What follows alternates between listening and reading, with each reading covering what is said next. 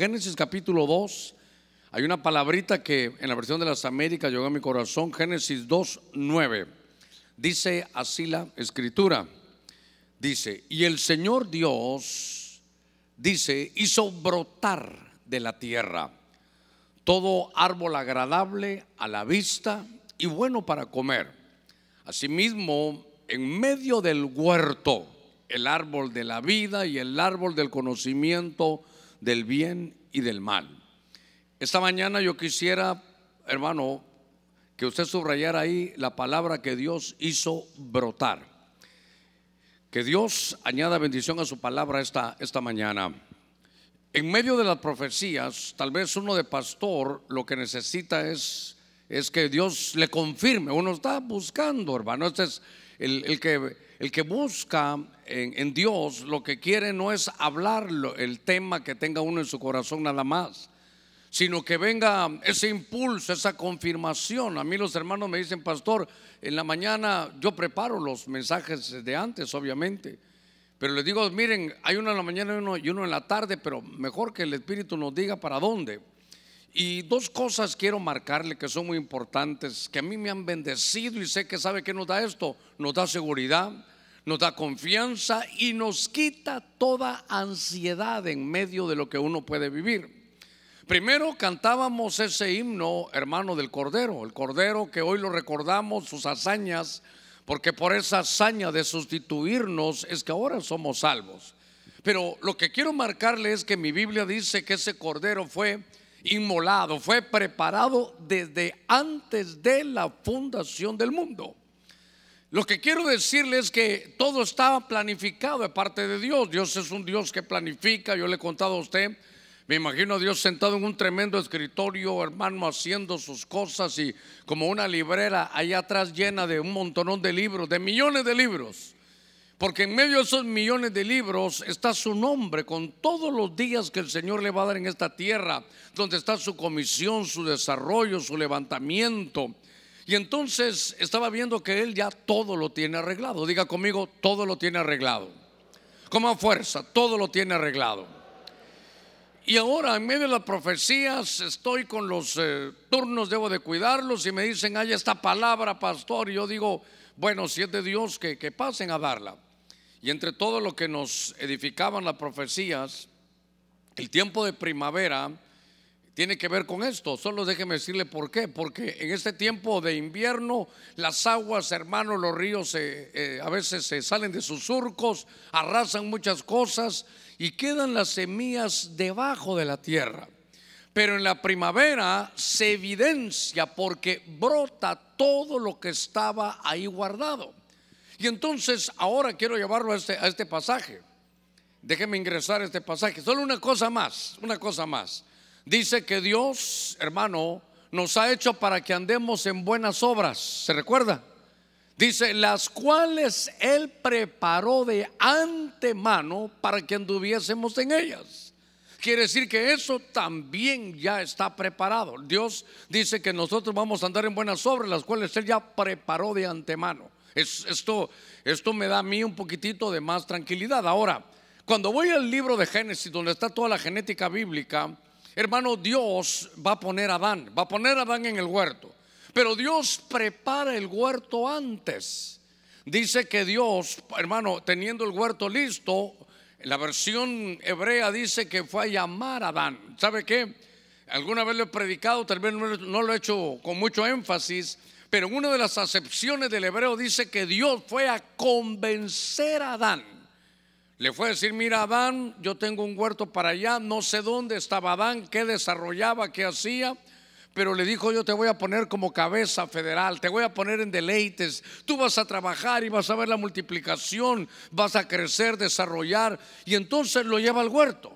Entonces, déjeme por un segundito ponerme como Adán en el huerto, haga de caso que estoy aquí en el huerto.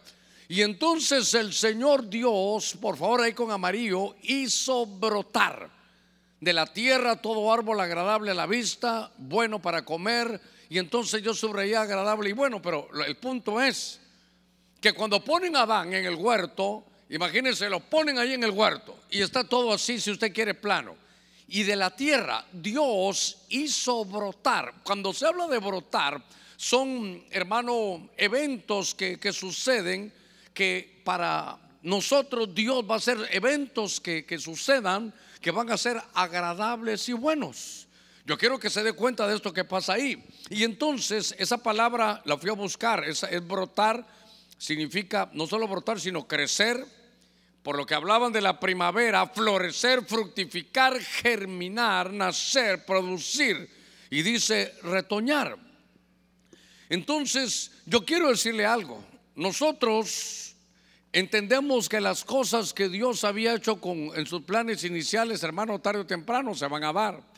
Y entonces Dios, usted prepárese para esto, porque Dios va a hacer que broten las cosas. Ahora, que broten cosas buenas, cosas que van a ser agradables, cosas que usted no se esperaba, pero que Dios ya las tiene preparadas. Note, no se miraba nada porque estaba debajo de la tierra, pero Dios ya las tenía preparadas. Hermano, tú ni te imaginas todo lo que Dios ya tiene preparado para ti. Por eso es que tenemos que volver al huerto para saber, hermano, y estar preparado para este tiempo que viene, que en medio de las dificultades Dios va a hacer brotar cosas buenas. Mire, mire, sean agradables y buenas. Y fue a buscar agradables deleite, pero también es tesoro y riquezas. Cuando la palabra dice que cosas eran, a ver, dice ahí, todo árbol agradable a la vista y bueno. La palabra bueno es la palabra tob y es, hermano, cualquier cantidad de palabras, pero apunté que eso bueno es abundancia, éxito, fertilidad, oiga, feliz y próspero. Es que cuando veo esto yo digo, entonces Dios ya le tenía preparado a Adán para que tuviera riqueza, tuviera deleite, fuera próspero, fuera feliz en la abundancia. Eso es lo que Dios tiene preparado para nosotros. Usted tiene que prepararse porque aunque no lo vea, ya Él lo tiene preparado, hará que eso brote y usted y yo lo podemos ver. A ver, démosle palmas fuertes ahí a nuestro Señor. Muy bien. Muy bien. Entonces, por eso le digo, esto a mí, yo solo sabe qué, es como vivir a la expectativa. Qué cosa buena me tiene para ahora, Señor. En medio de todas las dificultades. Fíjese que en Isaías capítulo 58, verso 8 estaba leyendo aquel pasaje eh, del verdadero ayuno, el ayuno que yo escogí. Pero en el verso 8 dice, entonces tu luz despuntará como la aurora. Oiga, y tu recuperación brotará otra vez, brotará con rapidez. Delante de ti irá tu justicia y la gloria del Señor será tu retaguardia. Yo quiero que se dé cuenta que es de una persona, a ver, como dice, hay recuperación brotará con amarillo. Yo creo que me tengo que poner con, con los hermanos de televisión antes para no estarlos molestando tanto. Pero note esta mañana de primavera lo que Dios tiene preparado para usted. Note lo que, lo que va a brotar. Yo quiero insistir durante todo el mensaje para que no se le olvide y tampoco se me olvide a mí, que usted no lo ve, pero ya está preparado. Usted no sabe, pero ya está preparado. Entonces, ¿cuál es mi tarea? ¿Sabe qué? Solo abra sus ojos, esté a la expectativa, porque cosas buenas, cosas agradables, mi hermano, están por sucederle al pueblo del Señor que entiende que Dios va a hacer que esto brote. Así que, ¿sabe qué, hermano? Déjelo que brote, déjelo que salga porque Dios ya lo tiene preparado. Ahora, este pasaje de la escritura me habla de una persona que está enferma. Fíjese que yo no sé cómo habrá venido algunos de los hermanos o algunos que están oyendo, tal vez hasta el hospital están. Yo recuerdo con los tiempos que uno ha vivido en los hospitales, uno no sabe, llegué a ver unos hermanos y ahí tenían puesto el mensaje, unos hermanos, tal vez nunca han venido al culto y ahí, hermano, están había un hombre que era empresario, que el hermano no, él quería del Señor, pero no le daba tiempo. Dios decía, mira, eh, ve, busca. Y el domingo decía él es que el único día que puedo descansar, hermano, no podía, tenía tantas cosas que hacer, hasta que de pronto se enferma y lo, y lo llevan al hospital. Y entonces está acostado en el hospital y le dice, Señor, pero si yo trabajo, ¿por qué permites eso? Y él cuenta que le dijo, es que hijo, si no te detengo, no hay manera que mire para el cielo, pero he acostado todo el día viendo para el cielo. Entonces, ¿sabe qué? A veces hay, hay problemas de salud porque, porque estamos en un cuerpo que todavía no está glorificado. Pero esta mañana, yo no sé cómo habrá venido usted, pero fui a leer en el hebreo y dice que esta palabra que habla de brotar es que hace brotar tejidos nuevos en el cuerpo. Le ruego que ponga cuidado. Fui a buscar el diccionario hebreo y ahí decía que hace que broten tejidos. El Dios que nos trajo esta mañana aquí, si hay alguien enfermo con problemas adentro, oiga, tal vez usted no lo ve, pero ahorita mismo, ahorita mismo se está produciendo algo. Están creciendo tejidos donde no había tejidos, se están renovando porque está brotando tu recuperación. A ver, démosle palmas fuertes a nuestro Señor te está recuperando ahora. Al oír la palabra llega, brota la fe y empiezan a crecer los tejidos, hermano. Es que alguien y alguien tal vez que no conoce mucho Biblia dirá, pero ¿cómo va a ser pastor que en lo que usted predica están creciendo los tejidos? ¿No se recuerda Ezequiel 38 que están los huesos secos? Y le dice, háblale a estos huesos secos, profetízales a estos huesos secos. Y cuando él empezó la profecía, los huesos se empezaron a mover, le salieron ligamentos, le salieron músculos, tejidos, se llenaron de piel y aquello se convirtió en un ejército. Cuando se está oyendo la palabra, déjalo que brote. Deja que esos tejidos empiecen a salir porque tu recuperación no será lenta, será rápida, será eficiente porque es el Dios que te hace brotar, hermano, estas bendiciones. Qué lindo que esté la salud.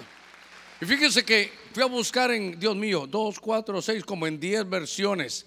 Y tu recuperación dice tu sanidad. Otra versión dice tu carne sana enseguida brotará. Tal vez usted tiene un problema en una, hermano, una herida que no le cierra. Y usted dirá, pastor, es que usted no sabe, yo padezco del azúcar. No me interesa de qué padezca. Lo que me interesa es que Dios va a hacer brotar tejidos nuevos esta misma mañana y tu herida se recuperará, tus sanidades brotarán, tu salud se dejará ver. Mire, mire todas las versiones que dicen tu curación, el remedio de tus males llegará rápido. Oiga lo que dice esto, la cicatriz brotará. Qué cosa más hermosa y te brotará la carne sana. Hermano, estábamos ministrando allá en Ceiba, en toda esta parte de, la, esta bendición. Y se me acercó un profeta cuando yo dije cicatriz y me dijo, eh, me dice, pastor, el, el Señor me mostró que va a brotar cicatrices en heridas que no se habían cerrado. Pero me dice, pastor, no solo en cicatrices del cuerpo, sino del alma pero la marca va a quedar para que se recuerde que su Dios lo hizo esta misma mañana, lo ha hecho esta misma mañana, porque su recuperación a llegar, reciba, deja que brote, permite que Dios te sane, hermano, esta mañana. A ver, démosle palmas fuertes a nuestro Señor. Gloria a Dios. Déjalo brotar, ya está preparado. Es que a veces uno dice, Señor, ¿cuándo salgo de esto? ¿Cuándo va a venir el otro? Hermano, ya está preparado. Él lo tiene todo controlado. Él ya sabe, en, en, el plan que te dejó, hermano, establecido, ya Dios sabe cómo va a actuar. Ya sabe lo que tú vas a necesitar. Antes que lo digas, Dios ya lo sabe. A Él, hermano, no se le escapa nada. Dios tiene todo el control. Diga conmigo, Dios tiene el control. Fíjese que algunas veces nos ha pasado algo de esto y, tal vez no es algo que, comience con mucha alegría, pero su final sí, sí es bueno. En el libro de jueces, en el capítulo 16, venga conmigo, libro de jueces, en el capítulo 16, es importante que veamos algunas cosas que de pronto hermano, suceden y yo quiero que muchos hermanos lo, sepamos ahora, otros ya lo hemos experimentado, pero aquí está la vida de un hombre. Usted sabe que utilizamos muchas veces estos pasajes, pero dice la Biblia en jueces 16, 22. Estamos hablando de un hombre que es un héroe de la fe, es un ungido de parte de Dios. Y dice, pero el cabello de su cabeza comenzó a crecer de nuevo después de rasurado. Yo creo que alguno que no tiene pelo dijo amén, gloria a Dios. Está bien. Que se haga de acuerdo a tu fe. Está bueno, ¿eh? Ay, Dios mío. Le empezó a crecer el cabello, es que algunos no, no les crece, y algunos se cae y después ya no crece, pero, pero mire hasta lo que tiene la Biblia, hermano, es que esto es tremendo. Yo recuerdo cuando uno tenía como unos 17, 18 años, no hace mucho de eso, o por lo menos uno siente que no hace mucho de eso. Hermano, no me salía bigote, no me salía bigote, mucho menos barba, hermano. Y en el pecho como que fuera un niño, hermano. Y entonces yo miraba a mi hermano Luis, ya usted lo va, lo va a ver en estos días, a mi hermano Luis, un oso, aparte de ser grande y hermoso, no era perezoso pero siempre con barba y pelo en pecho y todo, hermano. Y entonces, no sé quién, porque en aquel tiempo que Google, ni qué redes, ni qué nada, hermano. Pero alguien dijo que allá en Guatemala había una, una semilla de una, de una, esa semilla era de una, no sé si era una fruta, pero total que no se me olvida, jamás se me va a olvidar. Si usted mire ese bigote, ya, ya sabe por qué es. Porque era una semilla que se llamaba de zapuyulo. Entonces uno la, cortaba y la raspaba. Y esa cosa que salía ahí le ponía agüita y en la noche, hermano, se embadurnaba uno el bigote, hermano, y, ahí estaba. Y de repente vi que empezó uno, dos, tres. Ya me imagino que algunos lo van a usar en hermano ahora para que con el jabón de Zapuyulo, pero yo solo estoy recordando esas cosas que ahí pasaban. De pronto ya era un juego de fútbol, cinco contra cinco. Pero mire que al final, como a los 5 años, al final se salió la barba. Pero le contaba solo para que no se me va a dormir. Pero el cabello de este hombre, usted sabe la historia, Esto, este es un hombre que fue atado, amarrado y vencido por los filisteos. Este es un hombre que tenía un pacto con Dios, tenía un voto que se llamaba, hermanos, de Nazareo. El Nazareo, ¿se recuerda usted? No Nazareno, no, no, porque no es de Nazaret, es de Nazareo creo que en el libro de números, capítulo creo que 5, tal vez se hacía un voto, pero de consagración. Hemos hablado de esto, pero de, de pronto hay alguien nuevo y tiene que saber un voto donde usted se consagraba o sus padres lo podrían consagrar.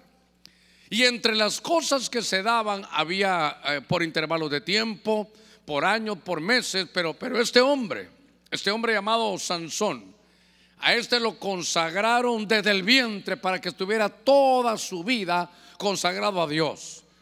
Y la parte simbólica, la parte física que evidenciaba que este hombre tenía una, un voto era que no se iba a cortar el pelo, no se iba a cortar el pelo.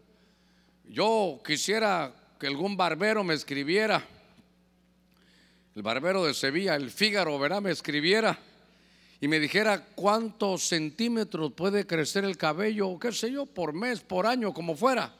Porque imagínese usted a Sansón a los 17 años, si usted quiere, y nunca se había cortado el cabello. Da la idea que se hacía trenzas, eso es lo que dice, sus guedejas.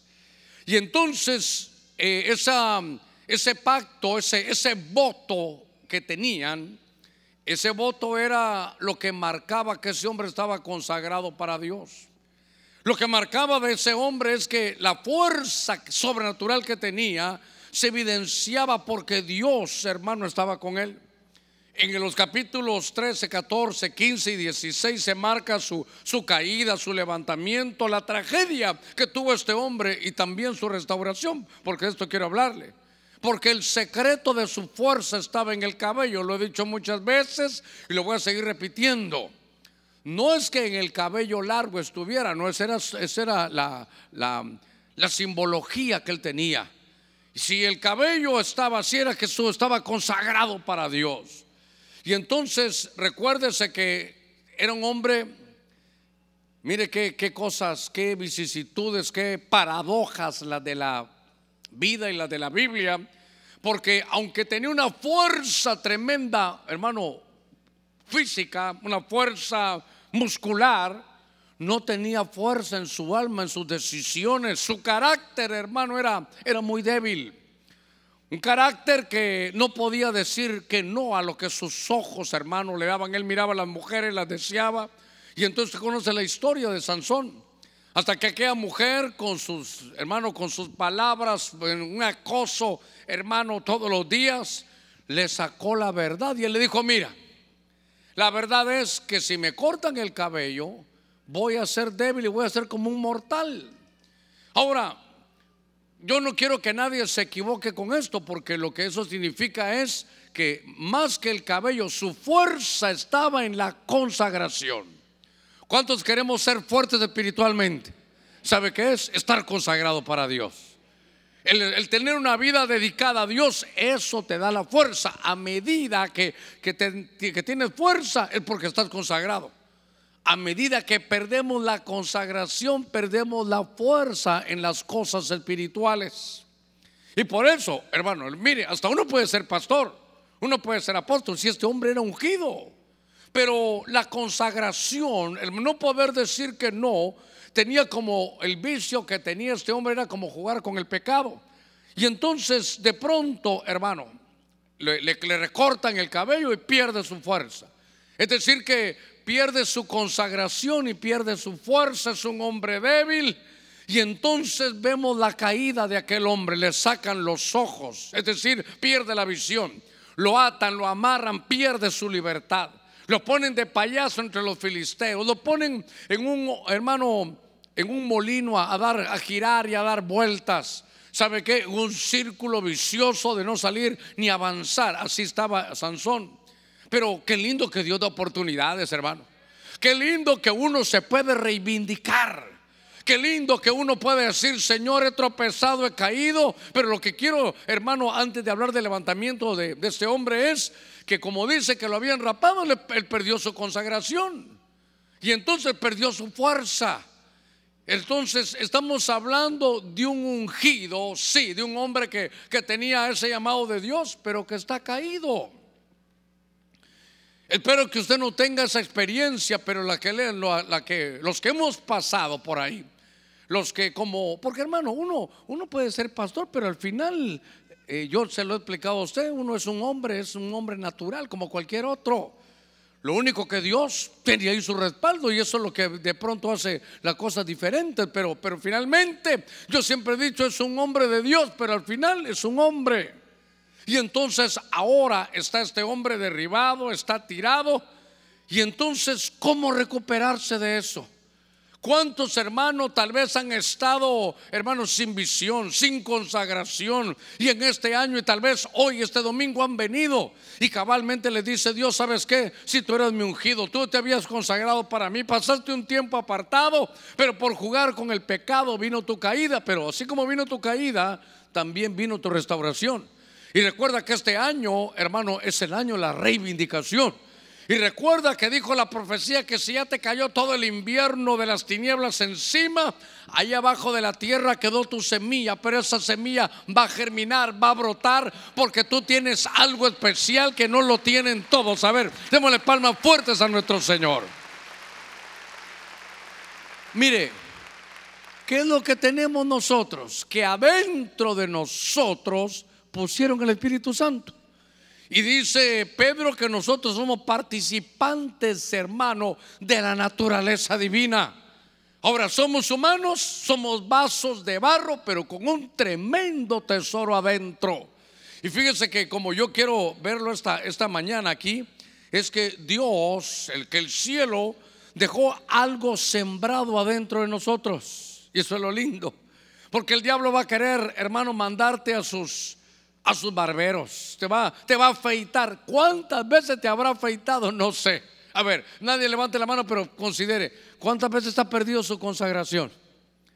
¿Cuántas veces has perdido tu consagración? ¿Cuántas veces, hermano, de tu boca salieron improperios? ¿Cuántas veces lo arreglaste con un golpe? Silencio en la iglesia de Cristo de. No, si yo aquí tengo púgiles ya tengo dos experiencias, hermano, terribles aquí que hermanos ungidos, sanzones, no, no, sonzones, hermano, se, se, pelearon. Pero mire qué que, ungidos estos, que iba a decir que brutos, pero que ungidos. Ahí en la iglesia hay unos en la entrada, se tiraron un par de golpes, hermano. Otros en el parqueo. Ya miro que pongo un ring en el parqueo. Qué cosas, hermano, de, de, repente. No sé quién fue. ¿Cómo se entera usted? Para usted sabe cómo cuentan las cosas, hombre. no sé qué hermano se enojó y, y tiró un plato de comida ahí en la cafetería. Mire qué sanzones.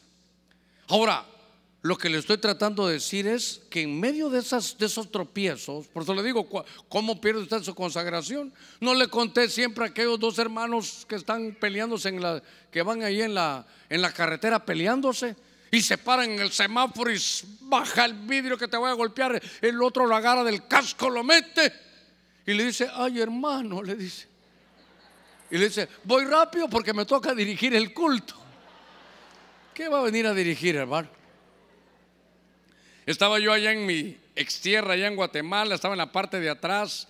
Estábamos por alguna razón, creo que ahí quedaba, estábamos, ahí quedaba el colegio, ahí quedaba el colegio, ahí estaba mi hijo Germán estudiando. Y lo fui a traer porque habían unos actos. Y salgo ya como a la hora del culto, como a las 7, y viene un carro aquí en camino de tierra y otro aquí no sé quién tenía la vía, pero se ponen los dos y, hermano, arrancando así el carro, luces, hermano, y bajate, aquí lo arreglamos. Y como tenían la luz enfrente, luz alta, no se vieron, se bajaron. Y cuando se iban a golpear, ay, hermano, qué, qué cosa verlos de aquí.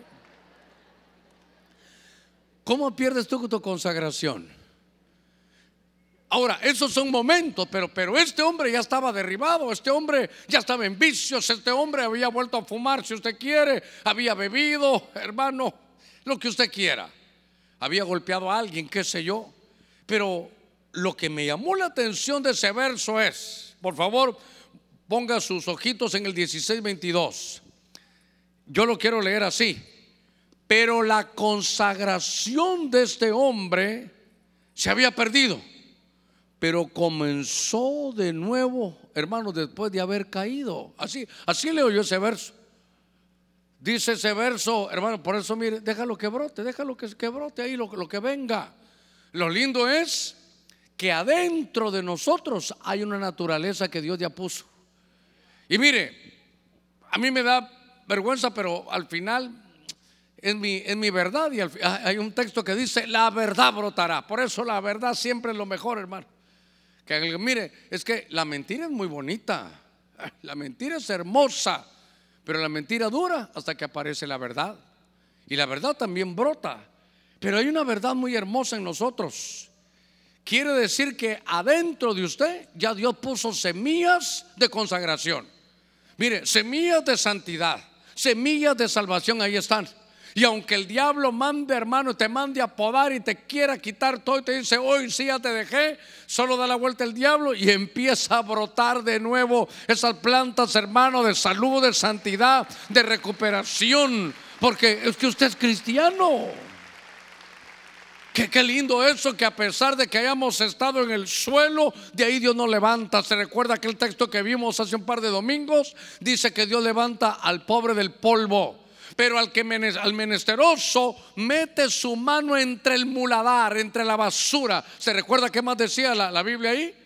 Entre el estiércol mete su mano, nos saca, nos limpia y una vez limpia nos dice, ahora te voy a sentar entre príncipes. Cuando uno recibe a Cristo y ha nacido de nuevo, hay una naturaleza, hermano, que va a permanecer hasta el día de Cristo. El que comenzó la buena obra la va a terminar hasta el día de Cristo Jesús. Si ya Dios te salvó, hermano, la has hecho. Tu nombre está inscrito en el libro de la vida y en tu futuro estás sentado en lugares celestiales con Cristo.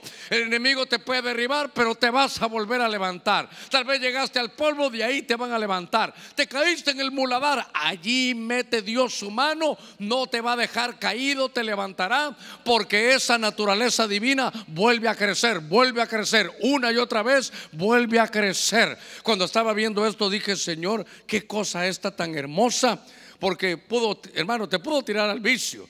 Este, este cayó en yugo desigual. Pero al final las raíces que tú tienes adentro son raíces vivas que van a volver a brotar. Y entonces quiere decir que uno puede estar mal con el Señor. Y tal vez estar en el mundo un su ratito riéndose, pero cuando uno se queda solo, uno ya no queda igual. Hermano, si alguien vino que ha tropezado, le digo, le estoy contando su vida, pero ¿cómo sabe, pastor? Ay, Dios mío.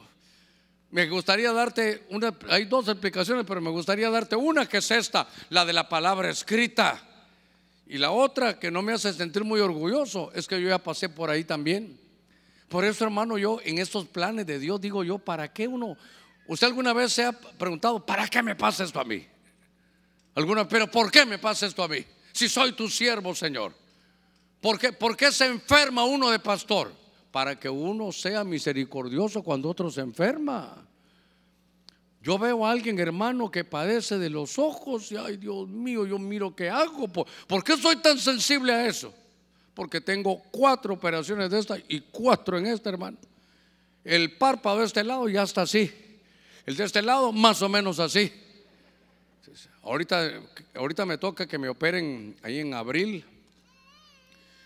Y le dije, doctor, mire, los dos ojos están tristes, pero el izquierdo ya casi que llora, le dije yo. Entonces me dijo, no, en el tercer nivel ahí te pueden arreglar. Uy, dije yo. ¿Qué pueden arreglar? No, ahí te van a arreglar los párpados. Doctor, ¿y la nariz no la podrán arreglar? Es para que no se me duerma. Cuando veo esto de esta, esto lo que brota, va a brotar tu consagración otra vez. Hermano, hay gente que alguna vez tropezó y dice, ya no puede ser lo mismo. Te están mintiendo. Sí puede ser lo mismo. Y sabes qué? Aún más.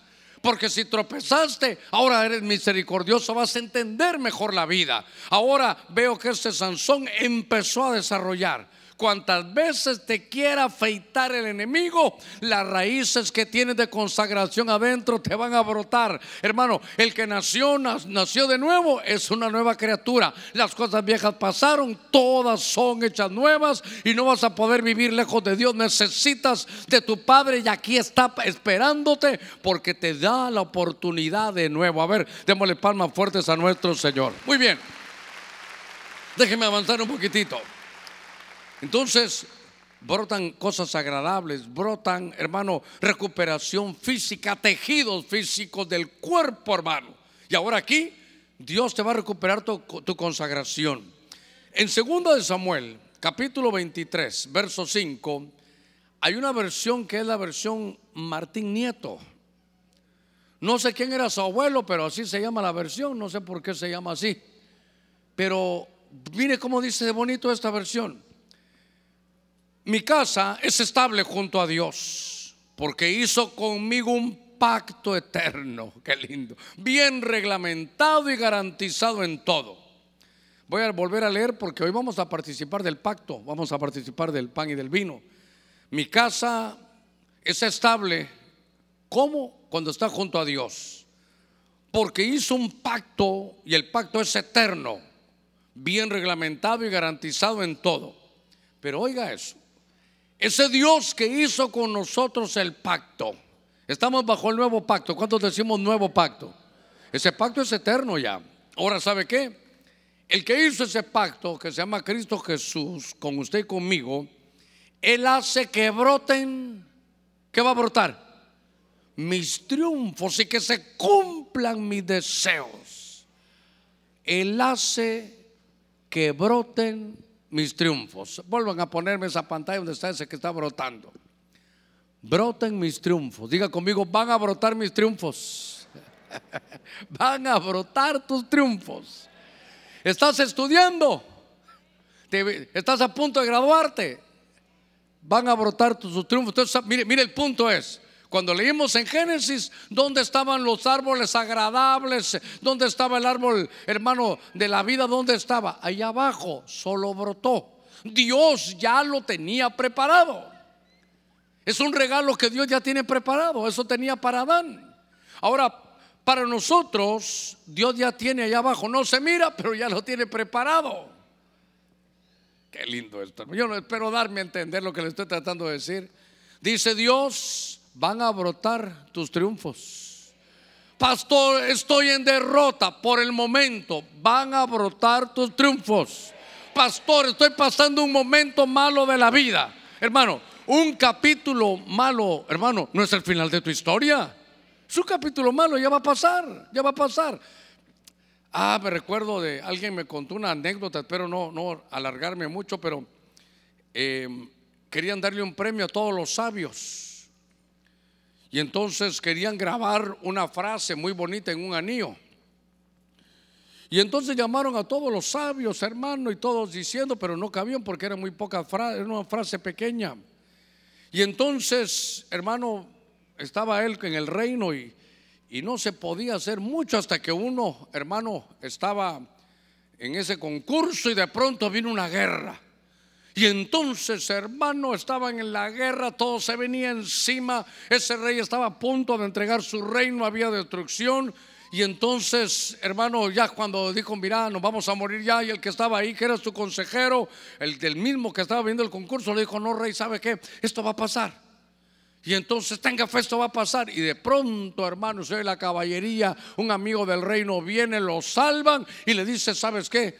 Yo quiero ese anillo, le dijo, ese anillo dámelo. Y entonces ahí le puso y él se lo regaló, pero se lo puso en un rollito ahí guardadito, en el anillo, era un rollo ahí guardado. Y entonces le dijo, en sus momentos difíciles, ahí usted sácalo y, va a ver esta bendición. Y entonces, sí, esto nunca se me va a olvidar, porque estaba en un momento malo. Y entonces, hermano, cada vez que tenía un momento malo, se recordaba y él abría y decía, esto va a pasar, esto va a pasar, esto va a pasar. Son capítulos de la vida. Pero, hermano, un día hermano, vienen a, a ungirlo a él, a ponerlo, a premiarlo. Y entonces todo el pueblo, hermano, lo aplaudía, pasaban con su nombre, le pusieron su nombre en edificio. Y entonces el que lo ayudaba vio que ya estaba con caminadito de pavo real. Y entonces le dijo, rey, rey, abra el anillo. Y cuando todos le estaban diciendo que era el mejor, que era el calidad, lo abrió y dijo, esto también va a pasar, le dijo. ¿Sabe qué? Cosas buenas. Uno quiere subirse, eso va a pasar, va a pasar. Y entonces cuando uno se sube, hermano, ¿qué hace Dios? Lo desinfla. Y cuando uno está así, uno dice, Señor, abra otra vez su anillo, abre el rollito ahí, esto también va a pasar. Si estás pasando por un momento difícil, dígale que está en la par suya, esto va a pasar, esto va a pasar, esto va a pasar. Y si ahora te sientes el grande que ahora te van a poner en un tremendo puesto, no te subas. Eso también va a pasar. Lo que no va a pasar es la palabra de Dios. El cielo y la tierra pasarán, pero la palabra de Dios no pasará. Es permanente, es eterna, hermano, la palabra de Dios. Entonces, dice la Biblia que somos no vencedores. ¿Qué somos? Más que vencedores. Y entonces, Señor, y esa palabra hoy te ha traído Dios porque es un culto profético. Te están diciendo, ¿sabe qué viene? ¿Qué va a brotar? Van a brotar tus triunfos. Hermano, hermana, tú que estás estudiando, no te pongas nerviosa ni llena de ansiedad. Dios te trajo y te dijo, van a brotar tus triunfos. Viene tu triunfo, tienes que estar preparado para la victoria, porque la Biblia dice que somos más que vencedores por medio de aquel que nos amó. Su nombre es Cristo Jesús nuestro Señor. A Él sea toda la gloria, la honra, el poder y el señorío. ¿Qué batalla estás peleando? ¿Qué batalla estás peleando? tranquilo, tiempo de primavera. Porque es que el invierno es lo fregado, hermano. Fregado viene la palabra hebrea de freg, donde es raspado. Eso, el invierno es cuando todo se viene encima, que usted dice, Dios mío, el cielo así como amaneció hoy, hermano, nublado. Usted mira para arriba, nublado. Pero si pudiéramos ver arriba de las nubes, ahí está azul. Ahí está todo azulito. Yo recuerdo las primeras veces, hermano, que me monté un avión. Yo dije, Dios mío, si está lloviendo, hermano. Una vez salimos de un aeropuerto ahí de Houston, hermano. Dije, ¿para qué me monté en este? El avión iba subiendo y como que fuera de aquellas, de aquellas rastras que van allá como para Choluteca. Ya no subía, hermano. Y solo atravesó las nubes. Todo azulito estaba ahí arriba. Ah, dije yo, así le pasa a uno de cristiano a veces solo mira lo de arriba y uno dice, ya está malo eso. Vienen tus triunfos, vienen triunfos. Mire, la derrota a veces sabe que es para que entendamos que Dios es de donde viene toda la bendición. Ahora dice Dios, mire, déjalo que brote, que brote que tu triunfo. Ahora, nadie vaya a confundirse. Gracias Señor, recibo la palabra del triunfo. Ya, gracias Señor. Sé que me voy a examinar la semana que viene. Me voy a ir a tela de vacaciones porque ya Dios tiene preparado eso. No seas bruto, te diría yo, tampoco es así. No, esfuérzate, esfuérzate y vas a conquistar. Pero si estás estudiando, ya no te llenes de ansiedad, que te sudan las manos, hermano, que te sale caspa. Hermano, hasta en las cejas te sale caspa, hermano. No sé qué día vi mi camisa y yo, ¿y esto? Vi, tenía la barba que a veces se reseca. Oh, Dios mío, ya parecía yo Casparín, hermano. No Gasparino que Casparín. Entonces me estaba viendo en el espejo y de repente una ceja, un puntito. Y esto dije yo. Ah, gracias a Dios no es cana, dije yo. Entonces me raspé. Dios mío, estaba reseco ahí, hasta acá en las cejas, hermano. Ay, hermano, ¿para qué cuenta eso? No sé, pero le va a servir, le va a servir. Dios va a hacer que broten todas las cosas. El invierno arrasa con todo y lo deja bajo tierra. Usted mira y dice, aquí está todo derribado, pero la semilla está abajo. Y dice la Biblia que la semilla automáticamente germina. Y Dios tiene ya todo preparado. Tú no lo ves, pero Él ya lo tiene ahí listo, preparado está. Hermanos, ¿se recuerda de Abraham? Dios mío, aquí no hay otra cosa que hacer. Voy a poner a mi hijo, lo que más amo lo levanto aquí, pero de pronto alzó sus ojos y vio su provisión que estaba trabada. No la había visto, ahí estaba. Usted no ve el triunfo, pero viene. Usted no sabe ni cómo, pero Dios ya sabe, ahí lo tiene. Usted esfuércese, sea valiente, vaya para adelante y Dios estará con usted en todo lo que haga. A ver, démosle palmas fuertes a nuestro Señor. Muy bien. Déjeme, me queda unos minutitos porque luego tenemos que participar de la mesa del Señor. Números capítulo 17, verso 8. La Reina Valera actualizada, me gustó de ese verso, dice así la, la escritura. Y aconteció que el día siguiente, en un día, diga conmigo un día, con más fuerza, un día, que al día siguiente, cuando Moisés entró en la tienda del testimonio, dice, miré, la vara de Aarón para la casa de Leví había que brotado y estaba echando botones y arrojando flores. Le cayó la primavera la vara. Y estaba produciendo, esto me gustó. ¿Qué estaba, qué estaba produciendo? ¿Eh? Almendros qué? Maduros, eso me gusta. Almendras maduras. Poneme ahí con amarillito maduras. Muy bien. ¿Qué es lo que estaba pasando? Que todos querían ser líderes. ¿Sabe qué estaban dirimiendo ahí? ¿Quién de las doce tribus iba a ser la tribu sacerdotal? Eso estaban ahí viendo qué iban a hacer. Entonces el Señor dijo, traigan las varas, elijan un líder por tribu. Y tráiganme entonces de las doce tribus un representante con cada uno con su vara. Entonces vino, vino Moisés y dijo, mm, pónganlas aquí en el templo. La pusieron adentro del templo. Y ahí vamos a ver qué pasa mañana. En 24 horas, hermano. En 24 horas. Tome nota. Es que hay una unción profética esta mañana. Yo no sé si usted la percibe.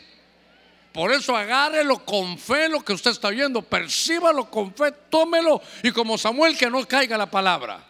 Llevaron las 12 varas. Y entonces dice Moisés, déjenlo ahí. Oiga, Dios ya sabe quién va a ser. Es que hermano, Dios ya sabe quién va a ser.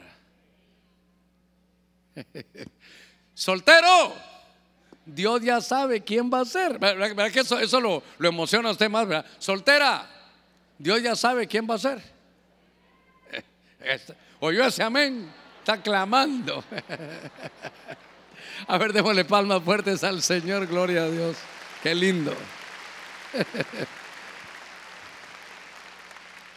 Dios ya sabe quién va a ser. Y sabe que uno juzga, dice, este ha de ser, este tiene madera.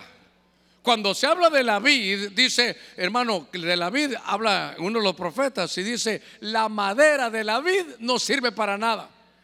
¿Ha visto usted cómo son las, una trepadora la, vid? Es lo lindo que tiene la vid, que es los frutos, la uvas, pero lo demás es una maderita tan delgada. Mire, ni para ponerlo para que agarre un loro sirve eso el peso del oro lo doblaría.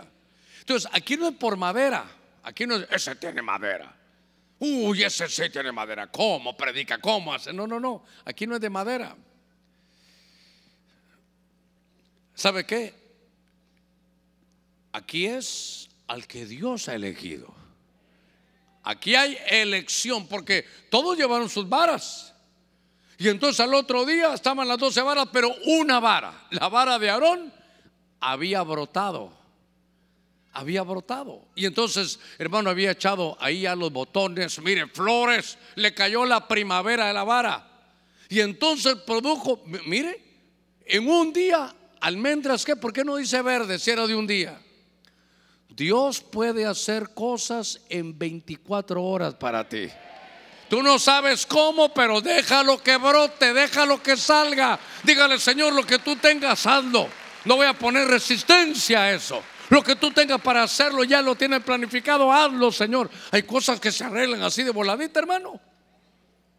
Ahí estaba usted, no. Yo no me quiero casar, yo no quiero saber nada.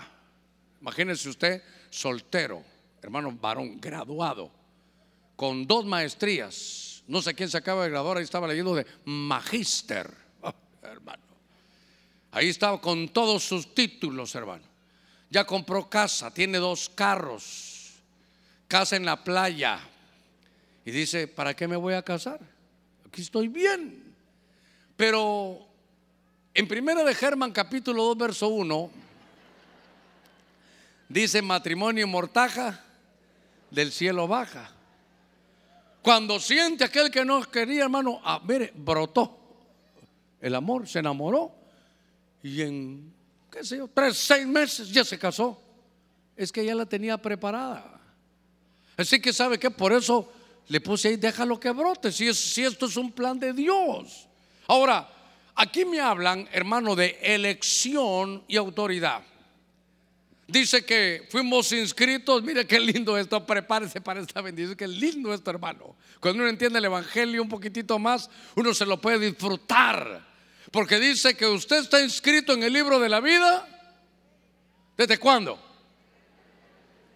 Antes de la fundación del mundo. El mundo ni se había hecho. Por favor, perdóname primero tú, Señor, y después perdóneme usted. ¿Y qué fregados había hecho usted bueno o malo para que lo eligieran? Usted no hizo nada. Pero Dios lo eligió, Dios planificó y dijo, este va a nacer en San Pedro Sula y a pesar de que tenga vicios, que no tenga una buena casa, que tal vez no tuvo buenos padres, que tal vez hermano tuvo problemas, pero es mi hijo y yo desde ya lo inscribo en el libro de la vida. Algo va a suceder, va a oír la palabra y de pronto se va a voltear. En menos de 24 horas la vida le va a cambiar porque es la primavera espiritual donde Dios te tiene. Eres el elegido desde antes de la fundación del mundo. A su nombre, a su nombre, a su nombre. Démosle palmas fuertes a ese Señor tan grande. Mire qué cosa más linda. Elegido desde antes de la fundación del mundo. A ver, ¿cuántos merecíamos que nos eligieran? Qué lindo que piense como yo. ¿Sabe qué digo yo? Gracias a Dios, este es un pensamiento humano. Gracias a Dios me eligió antes de la fundación del mundo. Si le hubiera tocado ya viéndome ahorita, creo que no me elige. A los 17 años, pastor, yo soy nueva en la iglesia. A los 10, no, pastor, a los 14 años, ¿qué hacía usted, pastor? Me imagino de rodillas leyendo la Biblia. 14 14 años y andaba en esos, hermanos. Yo digo, ¿sabe qué me decía mi hermano? Que ahora es apóstol.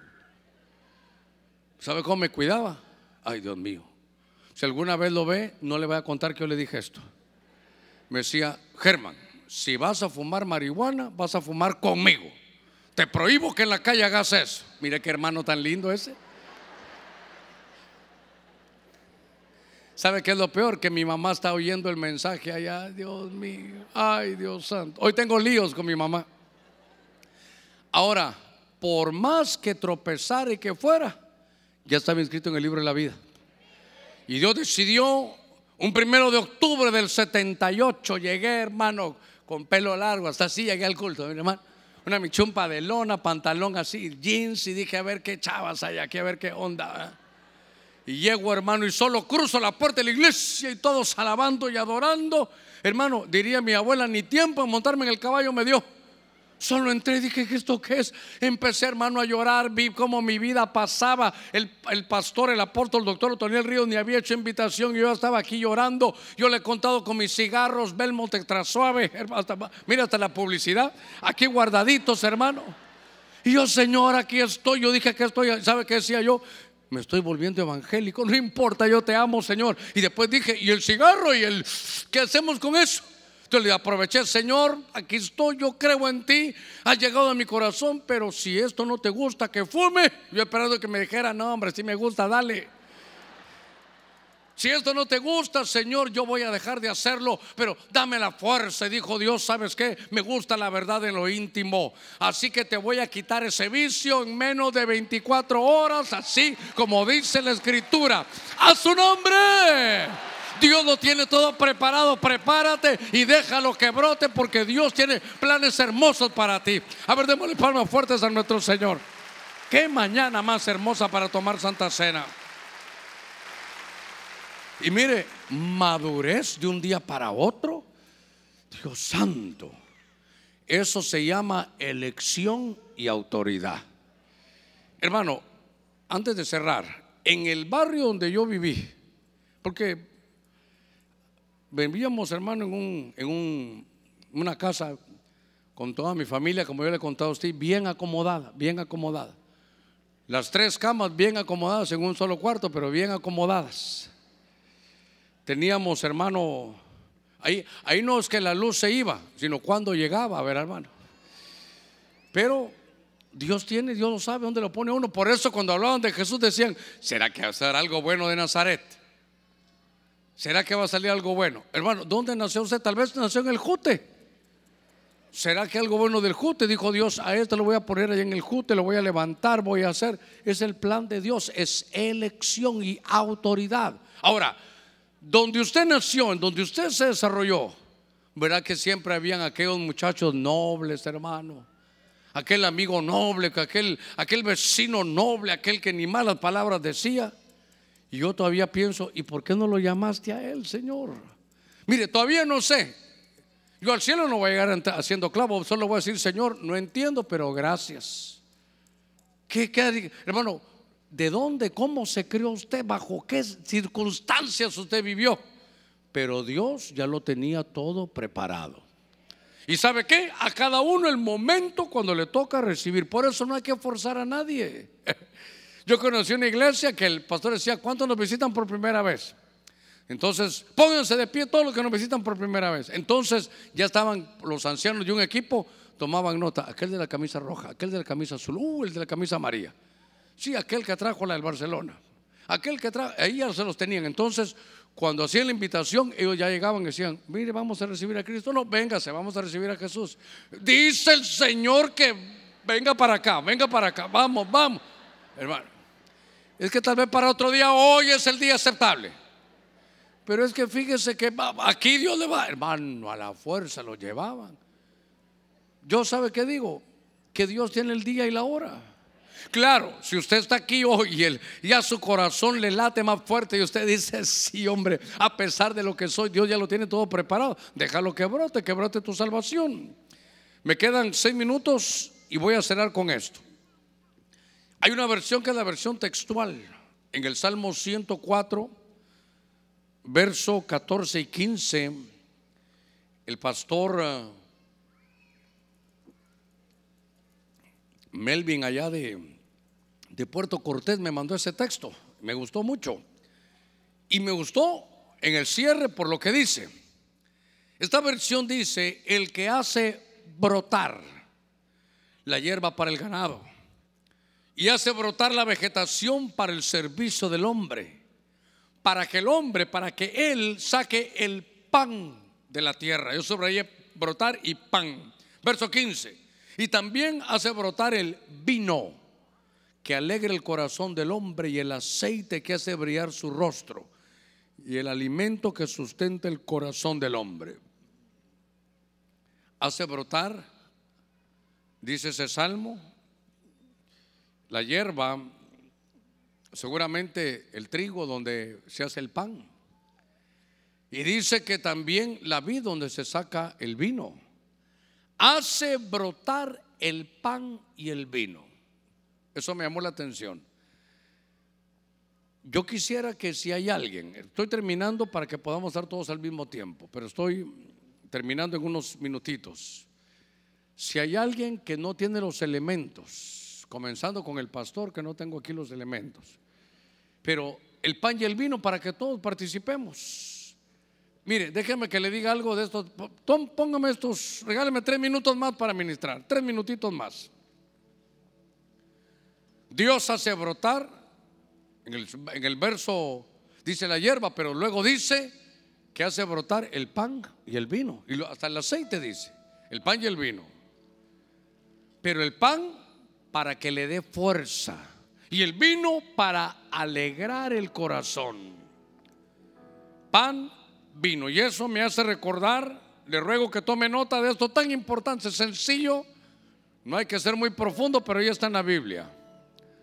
En el libro de Génesis, capítulo 14, aparece el padre de la fe, Abraham. Y de pronto, delante de él, un sacerdote de Melquisedec. Dice mi Biblia que ese sacerdocio es eterno. Diga conmigo, eterno. Con más fuerza, eterno. Note usted, eterno, sin principio ni fin. Y los, las herramientas que ese sacerdote trae es pan y vino. Eso es lo que él trae. Herramientas, pan y vino. Y el pan y vino lo que van a producir es bendición en él. El recorrido de la Biblia me enseña que ese sacerdocio Melquisedec también lo conocía hermano David. Y que en el Nuevo Testamento Pablo nos habla del sacerdocio Melquisedec. Es un sacerdocio eterno. Voy a la carga. ¿Qué misterio habrá? ¿Qué misterio hay en el pan y el vino? El pan te da fuerza, dice el Salmo 104. Y el vino te alegra el corazón. Y dice que es eterno. Lo que quiero trasladarle es desde hace cuánto que el pan y el vino se utilizan para fortalecer y dar alegría. Eterno ese pacto. Luego vino el tiempo de Moisés, ahí celebraban la Pascua, no era el pan y vino, pero luego vino Cristo. Y Cristo llegó a ser el sumo sacerdote de ese orden de Melquisedec eterno. ¿Y qué hizo Cristo? Inauguró la mesa del Señor con pan y con vino. Nosotros somos la iglesia de Cristo. Y no hay que tomar tan rápido esta, esta oportunidad, esta bendición. Porque esto es, esta, oiga, esta administración es eterna y eso implica que desde aquellos sacerdocios eternos ya había pan y vino. Y que ahora nosotros la iglesia estamos, vamos a participar del pan y del vino. Pero que en la eternidad futura va a haber pan y vino. ¿Qué, qué misterio habrá? Yo quiero que usted guarde su pan, su vino para que lo hagamos todos al mismo tiempo. Pero que Dios nos revele que lo que aquel sacerdote traía era pan vino que producen bendición. Darle pan al que le falta fuerza. El pan le va a producir fuerza. Y el vino le va a alegrar el corazón. En medio de los tiempos de dificultad.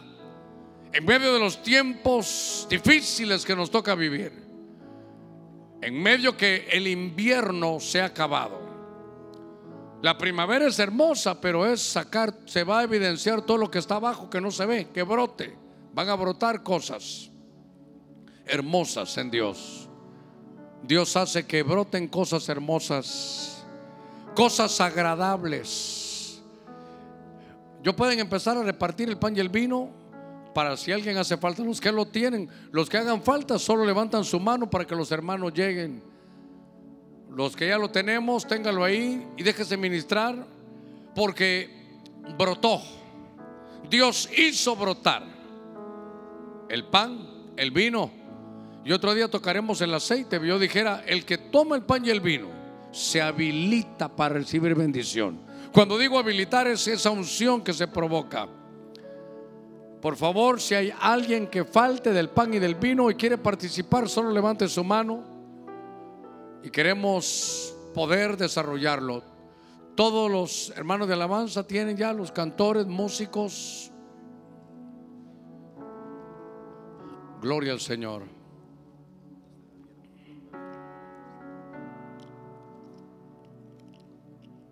Muy bien, si quieres, me lo dejas aquí. En el nombre de Jesús. ¿Sabe? ¿Tienes tú tu pan y tu vino? Muy bien. ¿Estamos todos? ¿Estamos todos, anciano? No hay nadie. Es que, ¿sabe qué? Adrede. Ayer que este pastor me mandaba este texto, lo guardé para el final, para participar de la mesa. Porque el participar del pan y del vino va a hacer que brote.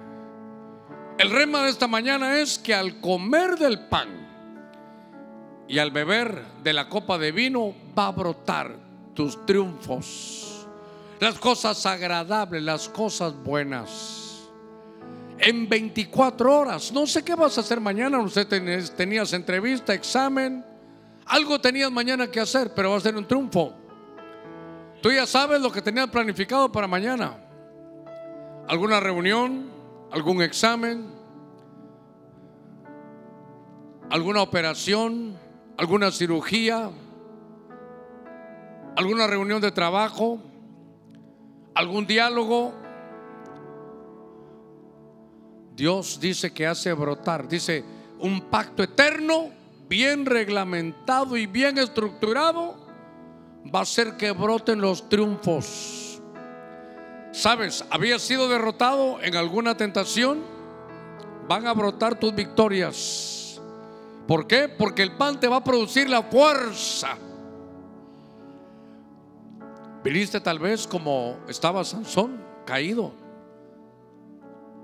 Pero te va a hacer crecer, va a brotar de nuevo, va a brotar de nuevo tu consagración. Sé que muchos vinieron para, para, para volver al Señor, para reconciliarse. Pero no voy a llamar a nadie. Aquí es cada uno en su lugar. Este pan representa el cuerpo de Cristo. Y lo que este pan va a hacer es que las cosas buenas, agradables, triunfos, autoridad, que en 24 horas algo bueno va a suceder, un triunfo. Agárralo, créelo, abrázalo con la fe. Este pan y el vino nos van a abrir a eso. Déjalo que brote. En el nombre de Jesús, la noche que el Señor fue entregado, tomó este pan y dijo, este pan representa mi cuerpo que fue entregado por vosotros. Este pan va a ser un efecto de que va a llegar a tu espíritu para que entiendas y que dejes brotar lo que Dios quiere. En el nombre de Cristo, comamos de este pan.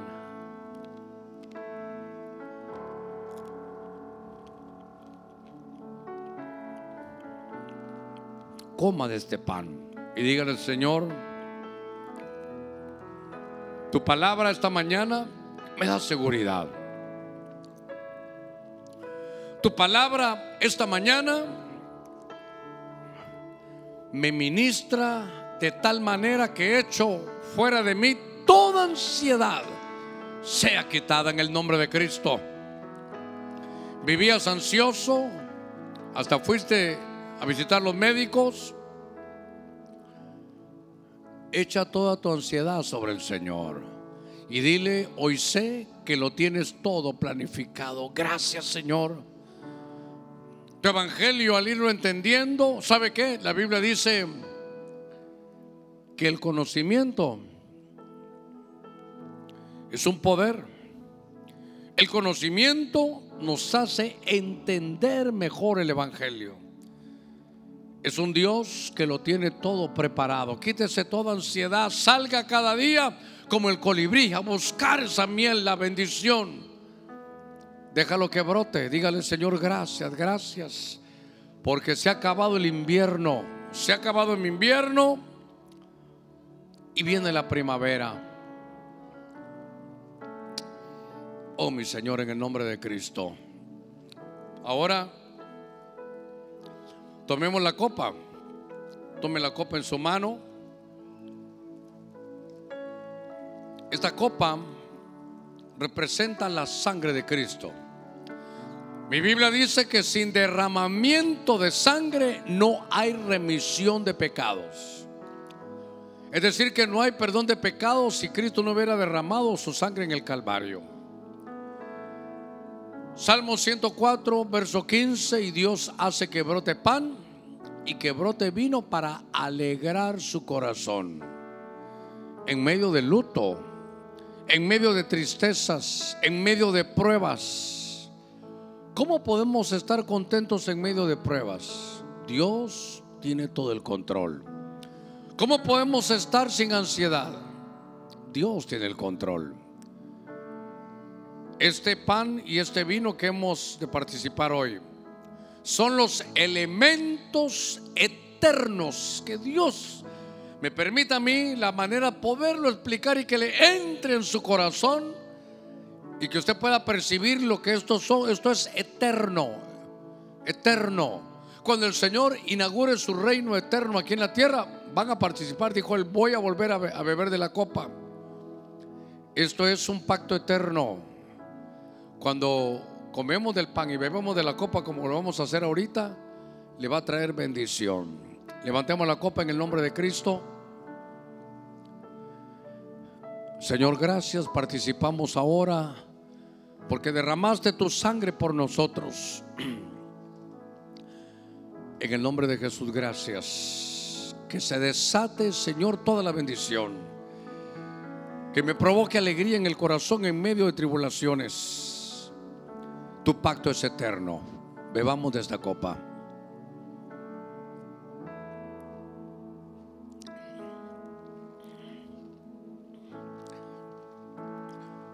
Pablo dice, después de comer del pan, nos ponemos todos de pie y beber de la copa, pan y vino, que venga acción de gracias. ¿Sabe? Ahorita ya no hay que pedir, ahorita nada más solo gracias. ¿Sabe qué? Le ruego que no salga nadie, solo un himno. Mire, es bien tempranito, 11:51. Solo dígale, Señor, gracias porque tú plan es perfecto, todo está planificado, el pacto es planificado, bien arreglado. Y voy a dejar que broten tus bendiciones.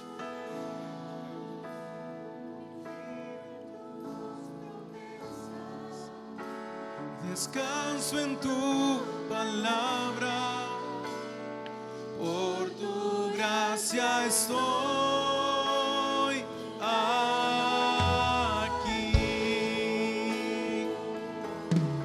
Dios de pactos, que guardas tus promesas, que cumples tus palabras que guías mi destino, Dios de pacto, confío en tus promesas, descanso en tu.